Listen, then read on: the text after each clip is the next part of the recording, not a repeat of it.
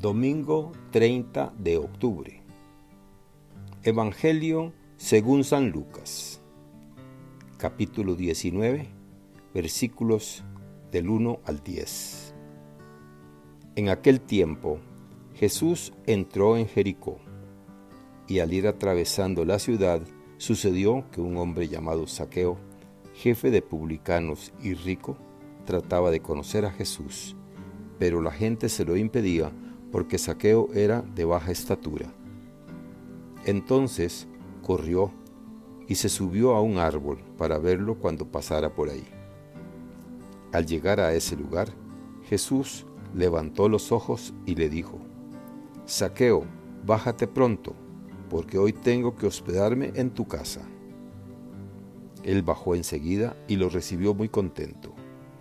Al ver esto, comenzaron todos a murmurar, diciendo, ha entrado a hospedarse en casa de un pecador.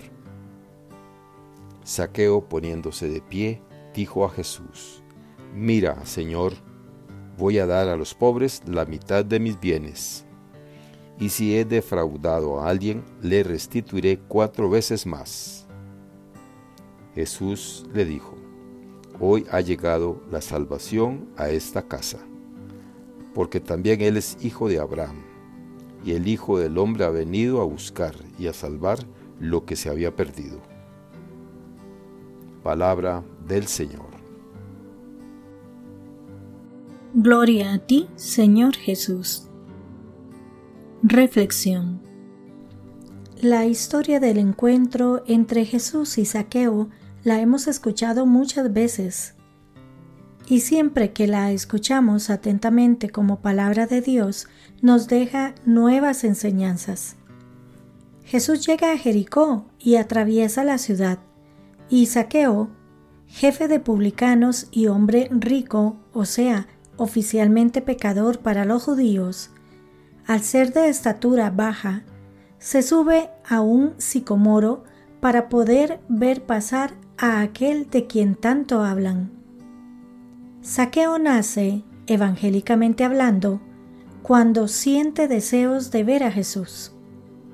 No se considera digno, como Nicodemo, de hacerle una visita, de ir a encontrarse con él. ¿Quién es él para tanto don? Le basta con verle. Pero es pequeño, como la mayoría de nosotros, y bajo de estatura, y la gente se lo impide pero algo dentro de él le empuja a no darse por vencido, a hacer algo, porque Jesús iba a pasar por allí. Y si no aprovechaba la ocasión, pudiera perder la oportunidad para siempre. El deseo le empuja a hacer todo lo posible para ver a Jesús.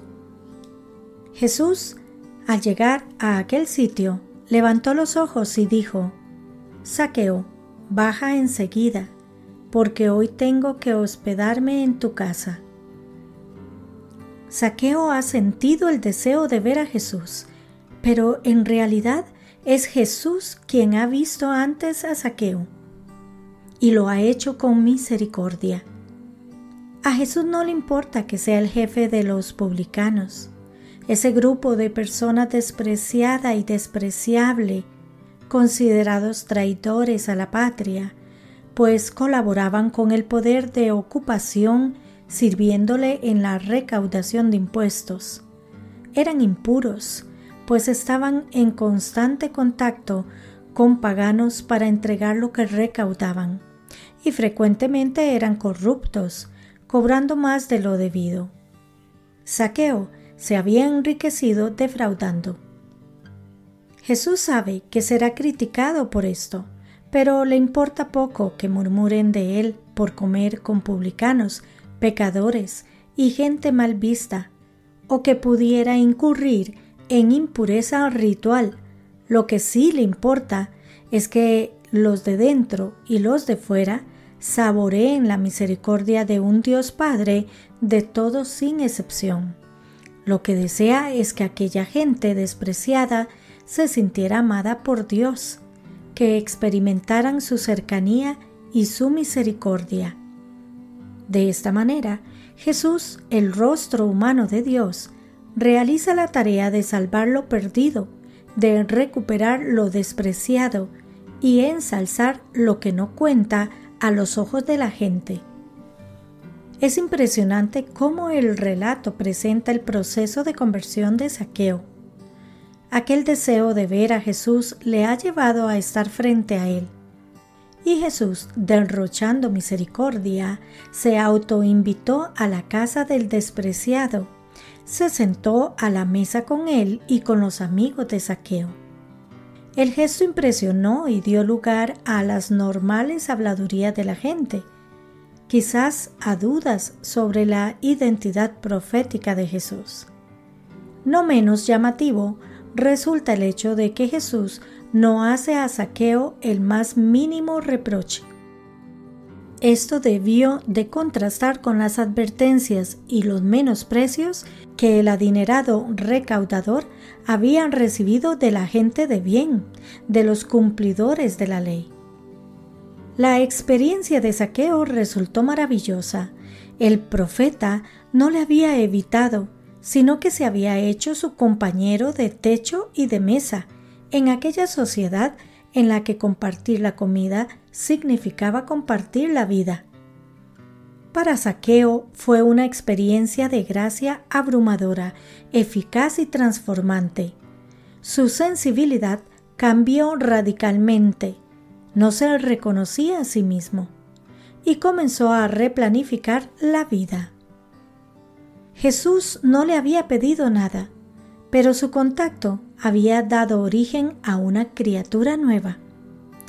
Sin ningún reproche ni condena, solamente con amor, Jesús transformó el corazón y la vida de Saqueo. Jesús quiere mostrarnos que al excluido se le recupera por el camino de la gracia y comprensión.